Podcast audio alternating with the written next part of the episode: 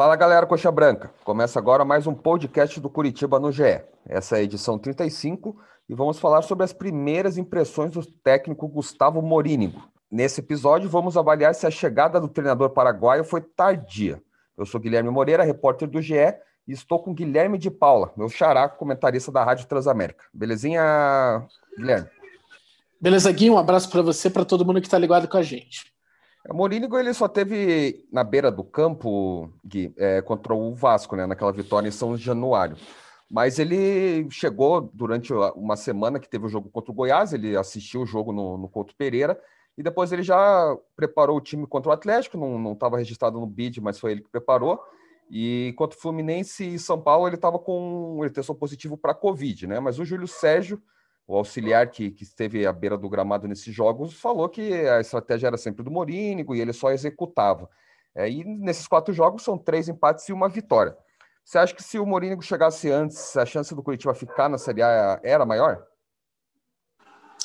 Gui, essa é a grande discussão né, em relação aos torcedores do Curitiba. É, acho difícil projetar se o Coritiba estaria numa situação muito melhor com o Morínigo. Agora, que o Coritiba seria mais competitivo, essa amostra de quatro jogos ela é representativa em relação a isso. Então, sim, seria um Curitiba mais competitivo. Porque o Coxa, nesse ano, ou nessa temporada especificamente, a pior notícia de todas foi que o clube nem conseguiu competir contra o rebaixamento, porque faz umas 10 rodadas, né, Gui, que a gente tem debatido em todos os espaços e aqui no podcast do GE também, que o Curitiba é um clube rebaixado ou virtualmente rebaixado, principalmente desde aquela derrota contra o Botafogo. O Morínigo ele entrega pro time competitividade. Hoje jogar contra o Curitiba é difícil não é simples. Não é um time que qualquer adversário chegue e vence, como estava acontecendo. Goiás venceu, Botafogo jogou aqui no Couto Pereira, jogou melhor do que o Curitiba. Outros adversários que a gente poderia citar, né? até em jogos que o Curitiba venceu, como por exemplo contra o Atlético Goianiense, Curitiba faz 1 a 0 mas é, leva um sufoco absurdo. O Wilson é o melhor jogador em campo. Então, pelo caminho da defesa, bem organizada, um sistema que protege é, é, o time, que não permite que o adversário tenha muito espaço, o Curitiba se transformou hoje em uma equipe competitiva.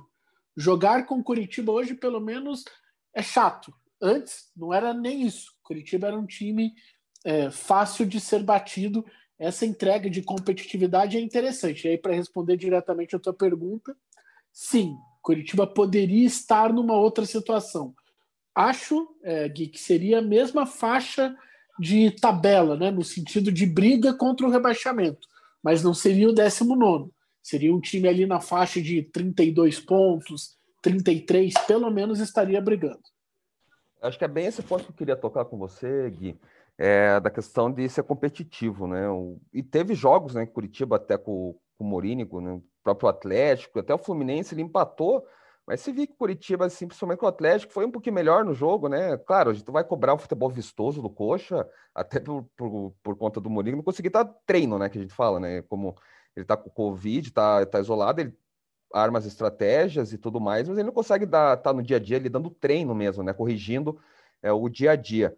Mas a gente vê um time muito mais organizado é, em campo e, e nesses jogos assim, a gente via o, vê o Coxa assim, próximo da vitória em alguns momentos, né? o que era difícil em, com Rodrigo Santana, com, com, com Barroca, o próprio Bachequinho também, com o Jorginho. É um time que assim, você não confiável, né? Mas você, você acredita um pouquinho mais nele quando você vê em alguns momentos dos jogos, né? O próprio São Paulo nessa última rodada é, tá, perdendo depois do, do gol do, o Luciano, o São Paulo ele criou mais duas, duas pelo menos chances ali, caso de fazer, mas o Coxa começou a dar aquela engatada no acertar a transição de, é, ofensiva, começou a aparecer na área do, do Volpe, a gente via se forçar um pouquinho, empate esse jogo, né? E foi o que aconteceu. É, hoje, eu acho que o que tem de mérito no trabalho do Morínigo é que pelo menos há uma ideia em relação a que o Curitiba pretende jogar. E aí, ideia, né? Você estabelecer uma estratégia, não tem pior nem melhor. Essa aí é uma discussão de gosto. O que você precisa discutir é se ela é bem executada ou não. Você pode jogar de diversas maneiras. No caso do Curitiba, o que tornou o time mais competitivo foi uma organização defensiva. Curitiba marca com um bloco bem recuado, né, bem próximo do seu gol, mas as linhas são muito próximas. E aí você é, vê adversários como Atlético e São Paulo, que são times que gostam de atrair o adversário, né, trocar passes desde a defesa, criar superioridade numérica. Esses times não conseguiram jogar né, contra o Curitiba. É, não conseguiram criar as oportunidades que normalmente criam. Contra o Atlético foi assim. Curitiba travou o jogo do, do Atlético e contra o São Paulo, pela, pelo nível de criatividade do time do Diniz. É um time que tem vários problemas, é verdade, mas se tem uma qualidade é a de criar muitas chances.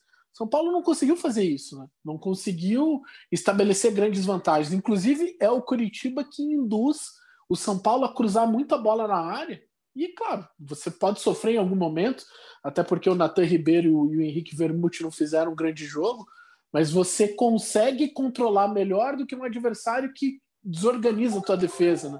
troca passes, envolve o teu sistema defensivo. São Paulo não conseguiu fazer isso, só tinha a opção do cruzamento.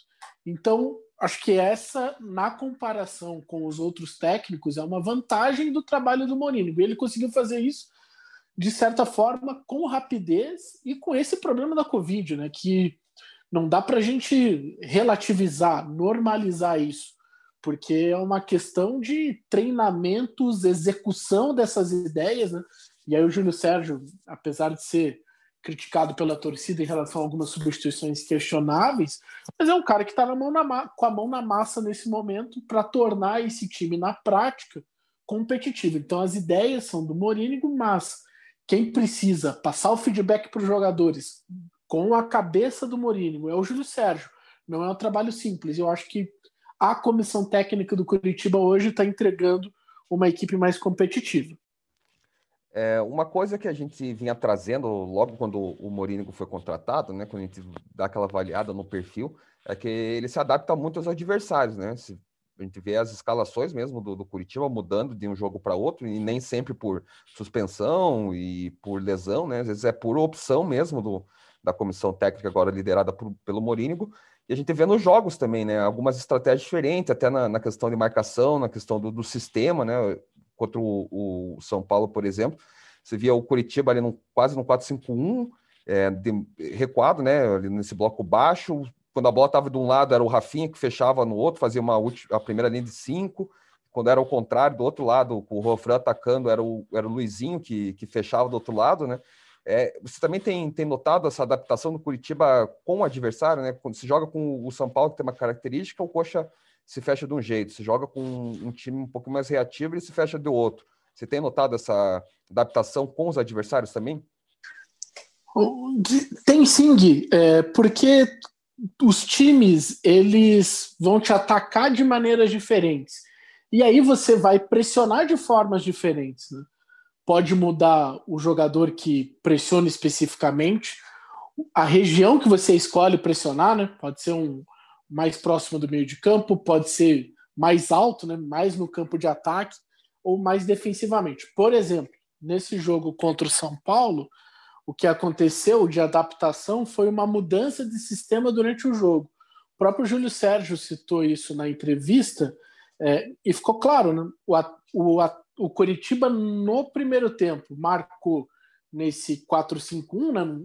4-1-4-1 com um volante à frente da segunda linha de quatro, com Rafinha e Luizinho e Luiz Henrique fechando os lados, mas na segunda etapa isso muda. O Rafinha, até para facilitar um pouquinho o contra-ataque, ele se posiciona mais como atacante ao lado do Natan. Então o Curitiba passa a marcar com duas linhas de quatro e ter o Rafinha um pouquinho é, mais à frente, né, para já receber essa bola em condições de puxar o contra-ataque. Então há uma adaptação como precisa acontecer, né? Nem sempre você vai jogar da mesma maneira, ainda mais quando o seu time ele não está pronto para impor um estilo. Mas eu repito, o Curitiba hoje tem uma ideia mãe de jogo, que é uma ideia central, tem uma característica que é jogar de uma forma mais defensiva, esperar no próprio campo, com essas linhas muito próximas e é, a, a, proximidade entre elas, né, a compactação, e muito próximas do gol do Wilson. Então é um time que joga protegido e que aí precisa de ter muita força para contra-atacar, né, ter velocidade, porque precisa atravessar o campo praticamente inteiro. Então há uma ideia central e ela se adapta de acordo com o adversário, isso, isso é natural que aconteça não dá para marcar o Fluminense, que joga de um jeito, e o São Paulo, que joga completamente diferente da mesma maneira, né, Gui? Concordo. E um nome que, que, surgiu junto com o Morini, foi até titular contra o Atlético, depois acabou sendo reserva. Muitos torcedores não, não entenderam, e nesse jogo contra o São Paulo foi reserva de volta, mas entrou e fez o gol, foi o Sarrafiore. Né? É, você acha que, que, ele devia ser um pouquinho melhor utilizado no, no, no Curitiba, né? Então, agora sim, ele está tá jogando com mais constância, né? Com mais regularidade, mas ele estava sumidaço, né? Do, do, elenco do Coxa, o Rodrigo Santana não usava pouco, o Jorginho também, quando ele chegou, colocou, mas também não, não dava muita moral para ele. A gente vê que ele tem uma qualidade técnica, tem o arremate, né? De fora da área, e mas não vinha sendo utilizado. E agora ele tem aparecido aos poucos, até o torcedor tem se animado um pouco com, com a presença do Sarrafiore. É, você acha que ele deveria ter tido mais espaço aí durante essa temporada, o Curitiba? O Gui, eu acho que até a sequência que ele tem agora com o Morínigo diz muito sobre o que é o Sarrafiore, até na parte física. Ele nunca foi um jogador de regularidade. Eu não estou nem falando da qualidade, estou falando de minutos mesmo. Um cara que conseguisse ser constante de um jogo para outro na parte física. Um exemplo disso é que ele é titular no Atletiba, é titular contra o Vasco e no jogo seguinte, já fica no banco de reservas contra o Fluminense, e isso se repete no duelo contra o São Paulo no Morumbi. Então é um jogador que, além das avaliações do próprio Curitiba, e aí é claro, você vai encontrar erro de Jorginho, de Rodrigo Santana no aproveitamento desse jogador, mas acho que tem muito a ver com ele também. Ele é um cara que está passando pelo melhor momento dele no Curitiba, e mesmo assim não é o titular absoluto. Foi reserva nos dois últimos jogos. Então o Sarrafiore ele tem um desafio para a carreira dele. Em relação a talento, é, não dá para discutir. É um cara que tem uma perna esquerda interessante, com bom último passe, com boa finalização. É um jogador que pode ser muito útil, mas ele precisa ter um outro nível de participação durante os jogos e capacidade física. Ninguém está cobrando dele que se transforme numa máquina que corra 12 quilômetros, não. Ele tem que ter as qualidades específicas para a função dele. Mas isso, é, isso necessita regularidade. Eu acho que é o que falta para ele. Mas sem dúvida ele tem sido importante nesse período de invencibilidade, mesmo sem ser um titular absoluto. E eu acho que isso diz muito sobre a carreira do Sarrafiore. Outra característica que eu vejo nesse time do Mourinho, Gui, é o, a questão dos chutes, né? As finalizações de fora da área. O Coxa ganhou do Vasco assim, é, contra o, o, Fluminense, né? Fez o, o Luizinho fez um gol de fora da área, o Robson também fez um gol de fora da área, né? Foram três aí. E esse próprio chute do, do, do Salafiore é, é, quase fora da área, né? Bem na entradinha da área ali que ele recebe do, do Ricardo Oliveira. É, com certeza é uma orientação do, do treinador e até, né? conseguir orientar o time e, e, e for, formar o sistema de jogo do, do Curitiba para ter esses arremates fora da área também, né? É, o Curitiba marcou gol com o Gumora contra o Atlético, criou várias oportunidades finalizando de fora da área. Eu acho, Gui, que tem que ser um recurso, tá? Não pode ser a única jogada, porque o chute de fora da área é um lance que não tem tanta expectativa de gol. Eu entendo que está no imaginário do torcedor, né? Pô, tem que chutar de fora da área, tem que arriscar. Eu, eu, acho que faz parte de um repertório que precisa ser mais vasto, porque a possibilidade da bola entrar, ela é pequena no sentido que o cara precisa finalizar várias vezes dali ou ter um chute perfeito para conseguir o gol. Então, é, é algo que É, sim, pode ser importante, mas tem que fazer parte de um repertório maior. Mas aí, é claro, a gente está falando de um outro estágio do trabalho, né, que ainda vai chegar, ele ainda vai desenvolver. O Curitiba vai para uma outra realidade, tem um outro calendário na próxima temporada, provavelmente que é a Série B, e aí esse time vai ser desenvolvido de outras formas, vai marcar de outras formas também, mas é um recurso até pelos jogadores que ele tem, Gui, né? Como você citou. O Hugo Moura é um cara que bate bem de fora da área. Matheus Galdesani, que foi titular nos últimos jogos, também tem essa característica. O Sarrafiore é um jogador que arrisca muito né, o tempo todo, muitas uhum. vezes até erra a tomada de decisão. Em alguns momentos, o melhor caminho é o passe, e mesmo assim ele tenta finalizar. Eu acho que é um recurso interessante pelas características que o Curitiba tem à disposição e por não conseguir muitas vezes construir uma jogada que permita uma finalização dentro da área. Essa métrica que você disse da expectativa de gol é super interessante, né, Gui? Quem não está escutando a gente aí e, e, se interessar mais, é bom dar uma pesquisada, porque a gente sabe que o, o, os gols saem bastante dentro da área, ali, no famoso funil ali. É, Isso. E é bem ali mais que saem os gols, né? Até por, pela proximidade com o gol, é, é, é, mais fácil, ou fica com um ângulo melhor de, de, de finalizar.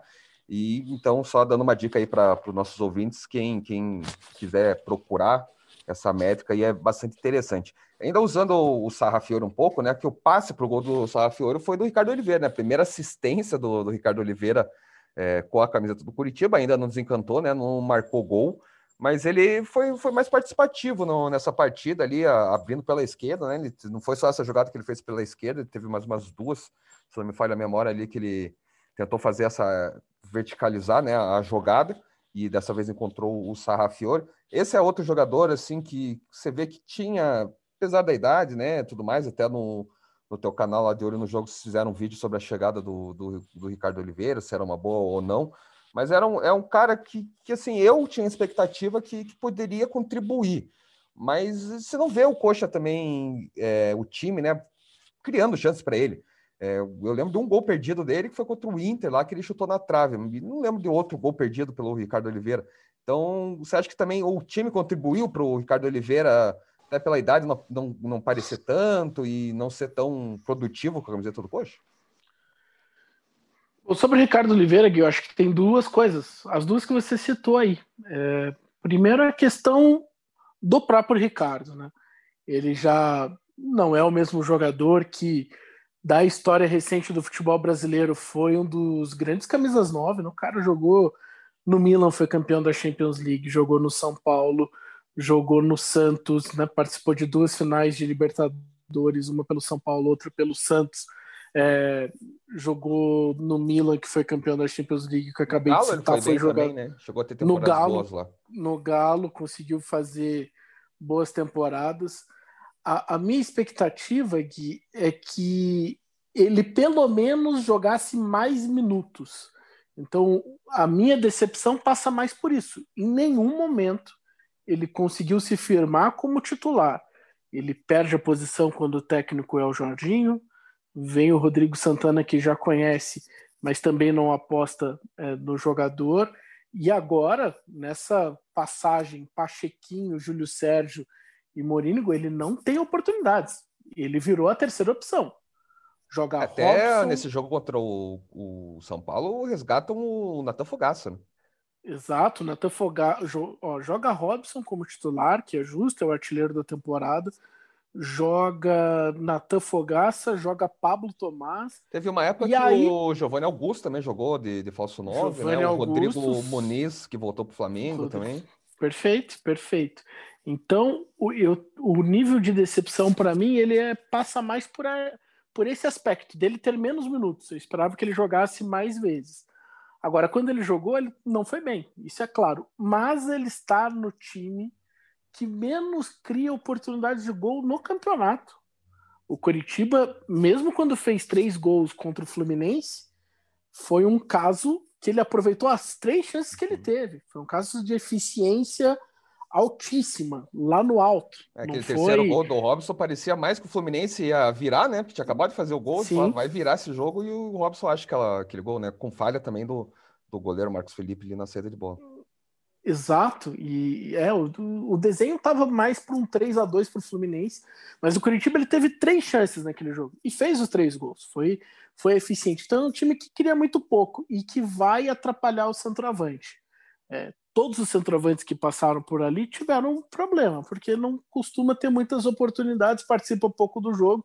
E aí do Ricardo você ainda faz a relação custo-benefício, né, um dos jogadores mais caros do elenco óbvio que ele ficou devendo. Não, não esperava realmente que ele fosse resolver os problemas do Curitiba, não, não, não era o caminho ali para se contratar, mas no mínimo o que eu aguardava é que ele estivesse mais vezes em campo. Ele virou, cara, a terceira, quarta opção do ataque do Curitiba. Eu acho que isso é bem simbólico para mostrar como ele decepciona na passagem por aqui. E a gente imagina que ele também não, não pensava que seria assim essa passagem pelo Curitiba. Né?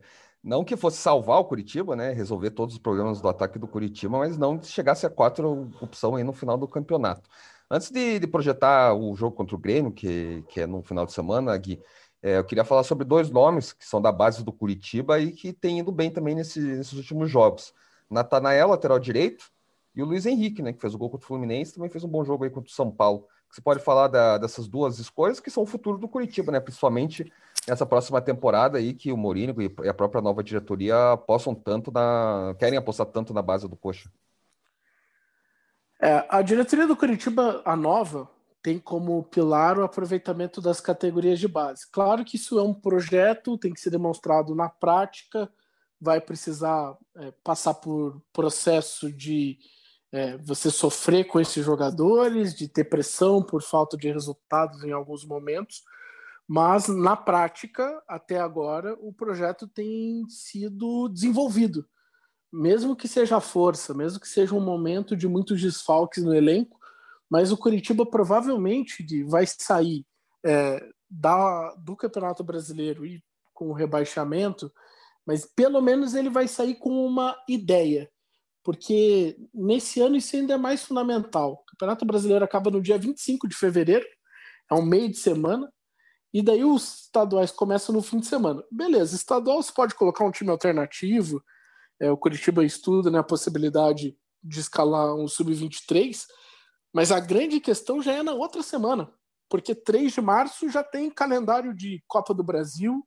É, se o Curitiba estiver é, selecionado para jogar na primeira semana, já é 3 de março. Senão vai ser 10 de março. Não tem muito como fugir. Então o Curitiba precisa de um time para essa sequência. E o time vai passar, claro, pelo Wilson, que tem contrato, mas por esses jovens aí. Quando você tem Natanael, Guilherme Biro, Luiz Henrique, Matheus Bueno, é, o próprio Henrique Vermute, você precisa trabalhar com esses jogadores para já ser a base do seu time para o começo da temporada se é suficiente para o restante, para disputar uma Série B que vai ser difícil, não, mas eles podem fazer parte do núcleo do seu time ali, de uma espinha dorsal, principalmente para esse começo.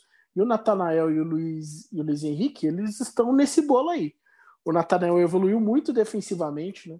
ainda erra um pouquinho de é, tomada de decisão para marcar, né? quando você precisa sair da linha de quatro para pressionar o jogador adversário, mas isso aí também envolve troca de treinador, né? qualquer estímulo que ele tem. O Jorginho com certeza é, marcava de um jeito, agora chega o Mourinho pensa de outro jeito. Então tem que vai, ele vai ter que trabalhar isso. E tem né? margem né, para evoluir até pela idade, né? Total, muita margem, né? Não dá para você julgar definitivamente um jogador que tem 20 anos. Até porque você tem que olhar o potencial, né? O quanto que esse cara pode crescer. E ele pode crescer. Mas chama atenção nele também. Tem velocidade. É, é, o cruzamento, né? Ele deu dois Bom. cruzamentos nesse jogo contra o, o, São Paulo, na cabeça do, do Galdesani, né? Que acabou não, não, marcando.